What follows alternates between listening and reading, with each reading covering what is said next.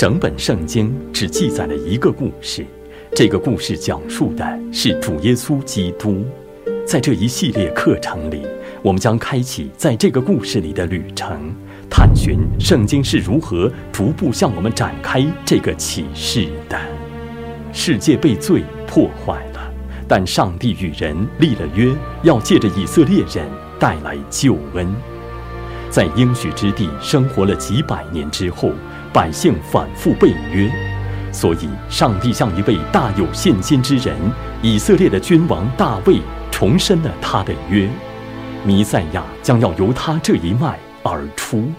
但大卫如何指向主耶稣基督？孩子们常常喜欢用半透明的薄纸来描摹一幅画。当他们把薄纸放在画上面时，能够透过那张纸看到底下的画。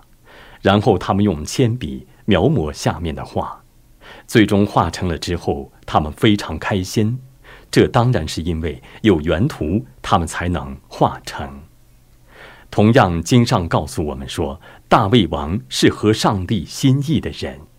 上帝在他仆人大卫的心中和生命中画出了他自己的属性，为的是让他可以反映出上帝的荣耀。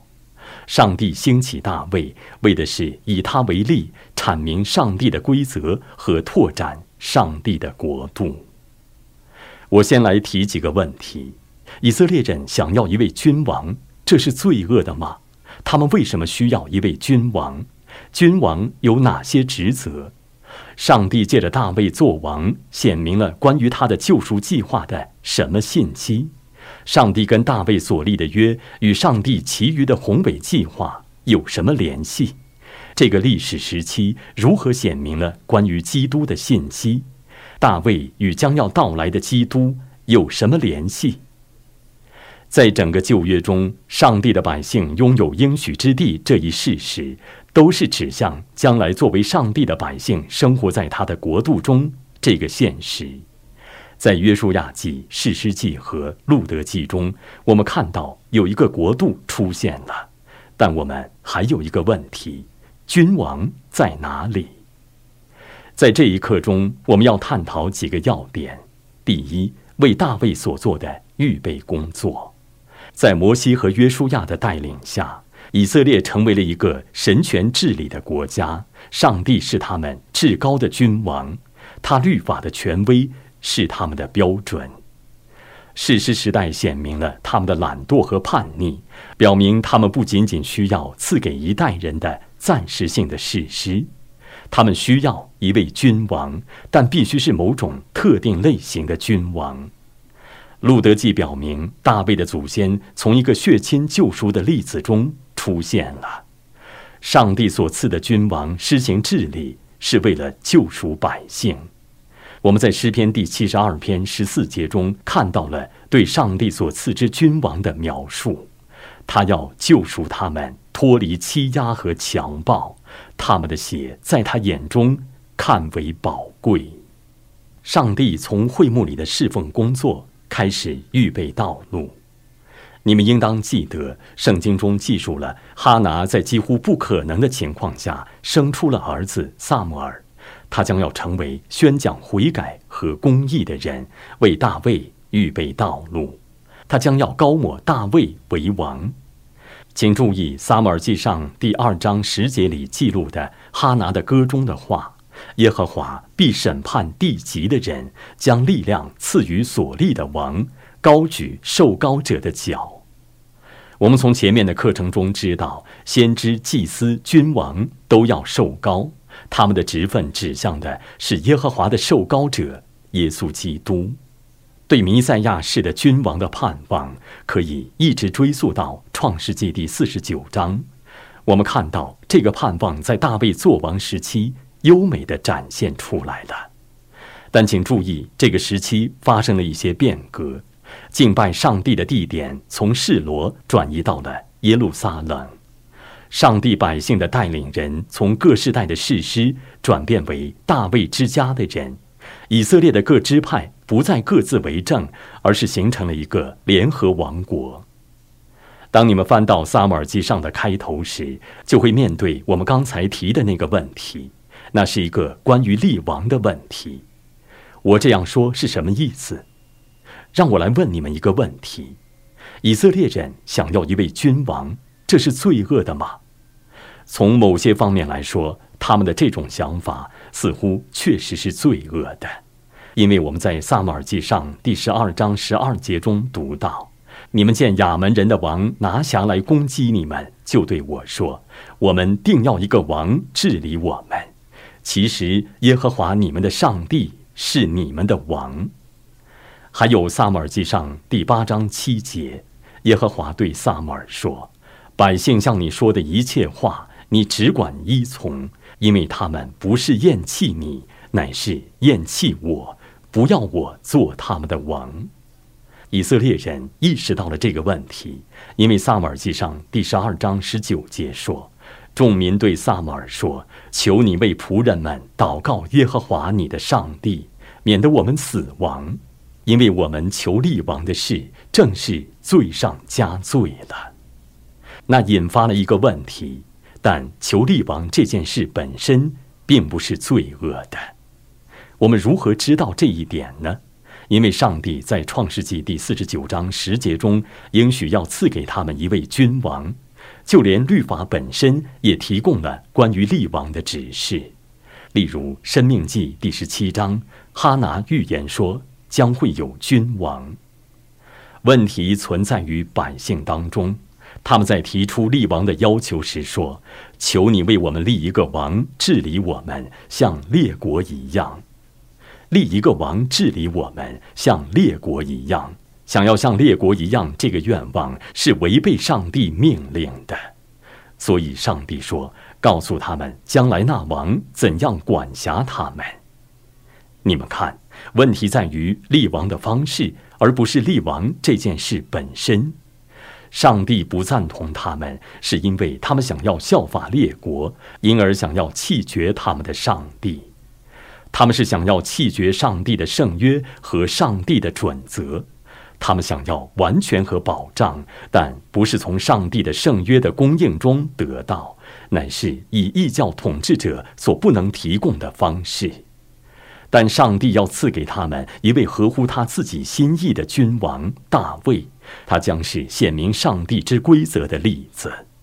但在那发生之前，百姓叛逆了，上帝容许他们自己选择的扫罗做王，让他们尝一尝自己的罪的滋味。倘若他们等候上帝，那么上帝将会按照他的律法赐下一位君王。所以，扫罗象征着百姓弃绝上帝，弃绝耶和华做他们的君王。我们看到扫罗弃绝了上帝的圣言，所以上帝也拒绝让他做王。那带领我们来探讨大卫本人。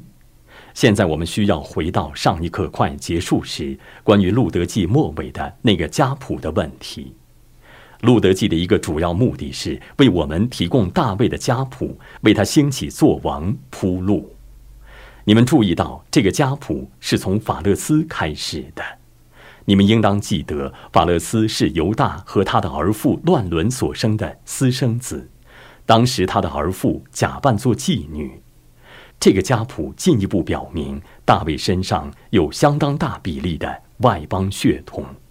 事实上，他是十六分之三个外邦人，这包括拉合，一个归信上帝的外邦妓女，还有路德，一个归信上帝的摩押女子。当你们翻到新约圣经的第一章及马太福音第一章时，将会看到这具有更深远的意义。发现那里记载了同样的家谱，并往后一直记录到耶稣本人。这是重要的福音信息。当上帝弃绝扫罗时，我们在萨母尔记上第十三章十四节中读到，耶和华已经寻找一个合他心意的人。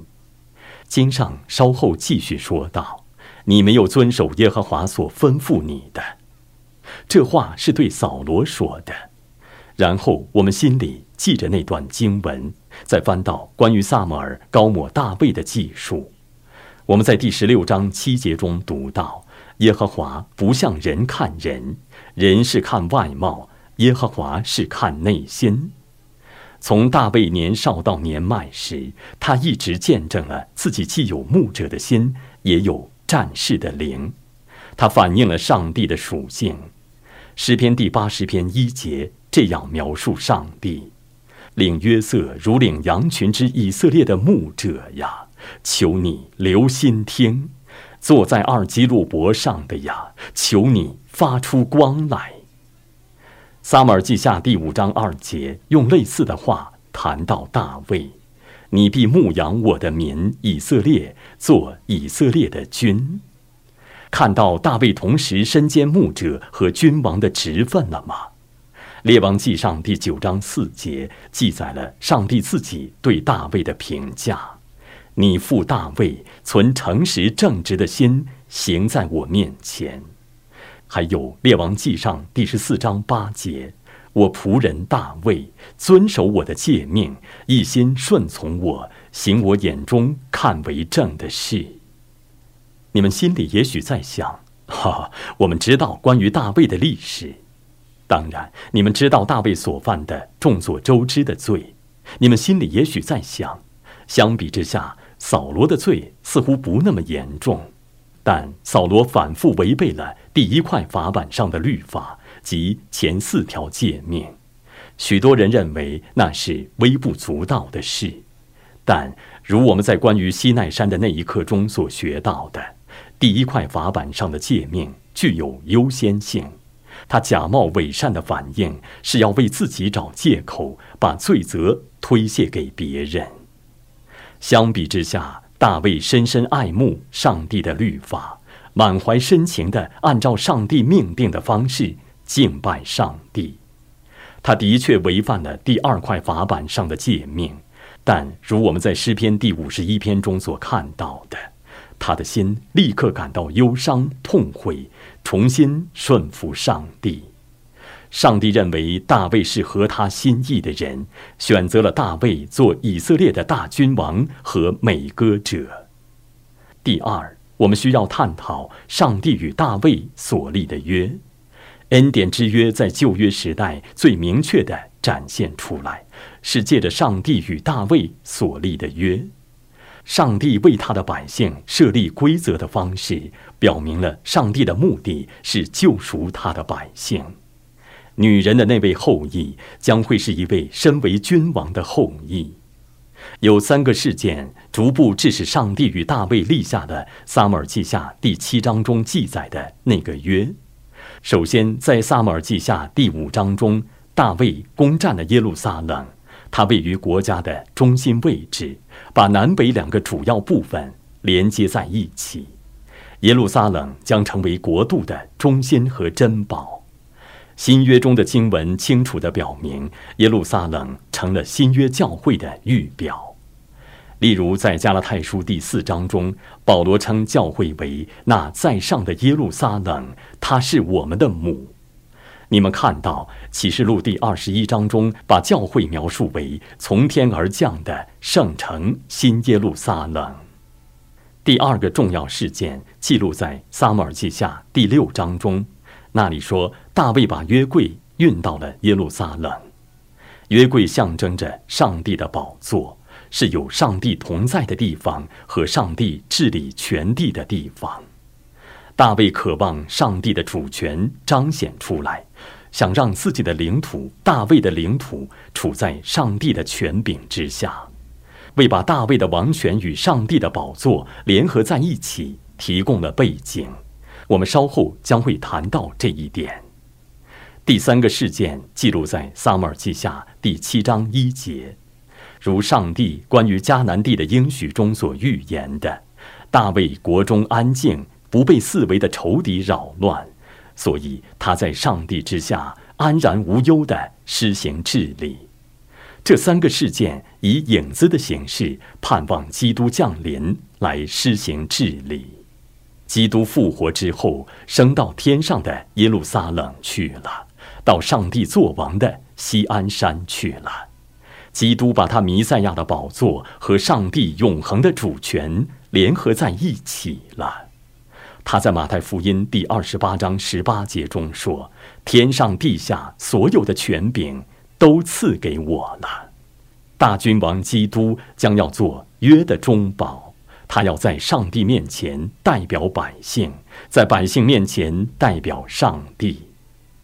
你们还应当注意到，圣经着重强调大卫要为上帝建圣殿的热心与上帝要建造大卫之家的应许之间的联系。大卫是为上帝的荣耀大发热心，上帝确保赐给大卫的应许会在将要到来的基督身上实现。他要住在他的百姓当中，他要在他永恒的国度中欢欢喜喜地施行治理。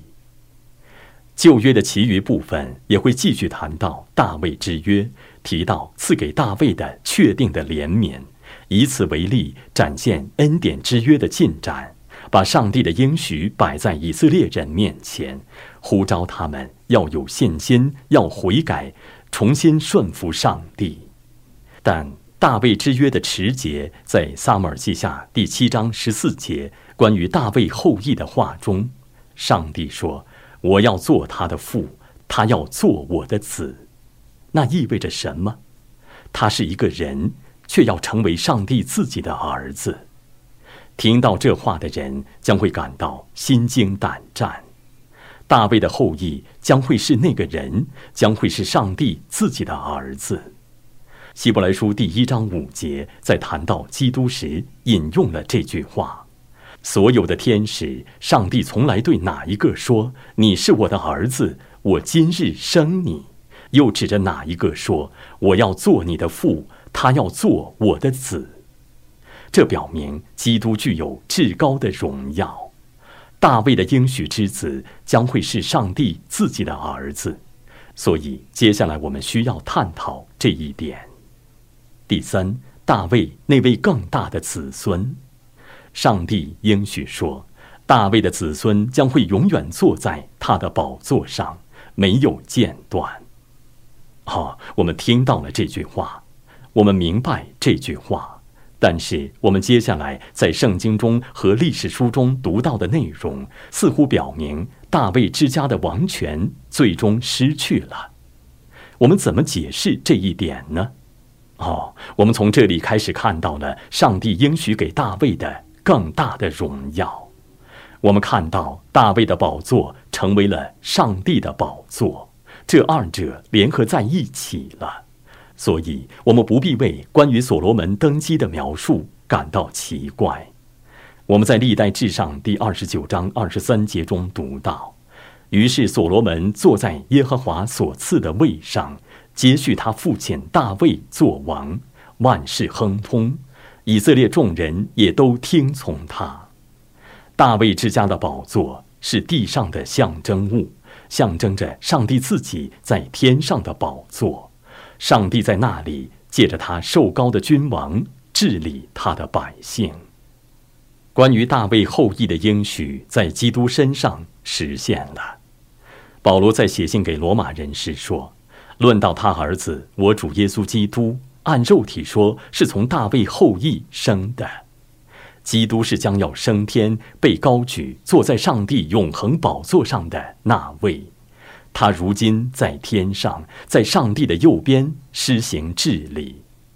旧约时代，大卫的宝座象征的是上帝的宝座，是一个影子。这影子所象征的实体，在新约时代实现了。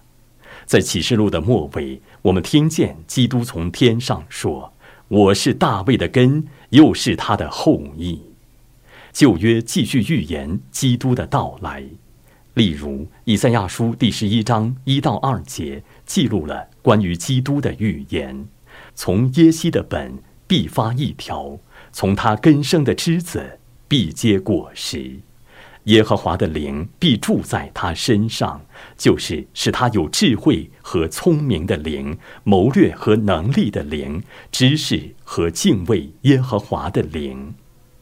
基督被称为万王之王，他被描述为受高君、世上君王的元首，管理万国的。这些都是圣经中的话。新约圣经中反复提到，基督如今作为升天的君王，施行治理。彼得在五旬节时说：“弟兄们，先祖大卫的事，我可以明明的对你们说。”然后他继续说道：“大卫既是先知，又晓得上帝曾向他启示，要从他的后裔中立一位坐在他的宝座上。你们明白了吗？主耶稣基督坐在天上的宝座上，这应验了赐给大卫的应许。我们在整卷诗篇中都歌唱赞美基督的君王职分。”诗篇第七十二篇指向的是基督荣耀的治理，阐明这在基督自己的国度中实现了。他要执掌权柄，从这海直到那海，从大河直到地极。我们在这首诗篇的末尾第十七至十九节看到了关于基督的激动人心的描述。这首诗篇以这些话结束。他荣耀的名也当称颂，直到永远。愿他的荣耀充满全地。阿门，阿门。基督的宝座实现了上帝赐给大卫的应许，他的宝座远远高过和超越了大卫国度的版图。他的荣耀不仅要充满最初的应许之地，而且要充满全地。威斯敏斯德小教理问答第二十六问的回答中说：“基督执行君王的职分，在于征服我们，归向他，统管并保护我们，抑制并战胜他和我们所有的仇敌。基督执掌王权这件事，对基督徒而言是很大的安慰，但还有更大的安慰。当代的每个信徒都是基督国度的臣民。”我们出生在不同的国家，但我们最终的居民身份都是在天堂。我们的忠诚和忠贞不属于自己出生的那个国家，而是属于基督那不能震动的长存的国度。那国比别的一切国家都更长久。但不仅如此，信徒作为上帝的儿女，具有尊贵的血统，与基督同为后嗣。那意味着基督徒们都是君王，每一位基督徒都是君王。上帝使我们成为了君王，应许说，所有得胜的都要与基督一同坐在宝座上审判天使。我们在启示录第一章、三章等地方都看到了这一点。因此，基督的君王身份是与基督徒的经历和特权。联系在一起的。如果你们把这些碎片拼凑起来，就会看到我们从大卫开始，然后看到了上帝所做的预备工作，以及上帝为了兴起大卫做合他心意的君王而做的一切事情。大卫为上帝的荣耀大发热心，支持对上帝的敬拜和上帝的律法，作为上帝的代表施行治理。执掌王权，管理上帝的百姓。我们从那里开始，但我们把那一切联系在一起，把大卫做王和上帝跟大卫所立的约与基督联系在一起。如我们刚才所看到的，当我们把这一切与基督联系在一起时，我们就把这一切与基督徒联系在一起了。这些经文和旧约的其余部分一样。都与当代信徒密切相关。总之，上帝与大卫所立的约，进一步强调了关于即将到来的那位后裔的应许。大卫将来的那位子孙，我们的主耶稣基督，将会比大卫更伟大。他将会是万王之王，他的国度将会是永恒的国度。但大卫不仅仅是一位君王，他还是一位先知。上帝计划让大卫扮演另外一个非常重要的角色，这个角色在其余的历史中每天都在影响着上帝的百姓。在下一刻中，我们将会发现上帝的计划究竟是什么。我们希望你们已经因我们在这一刻中所探讨的内容而受到鼓舞。下次继续跟罗伯特·麦克利牧师一起踏上学习之旅，更深入地研究圣经神学，并问这个问题：我们从大卫的诗篇这卷书可以学到什么？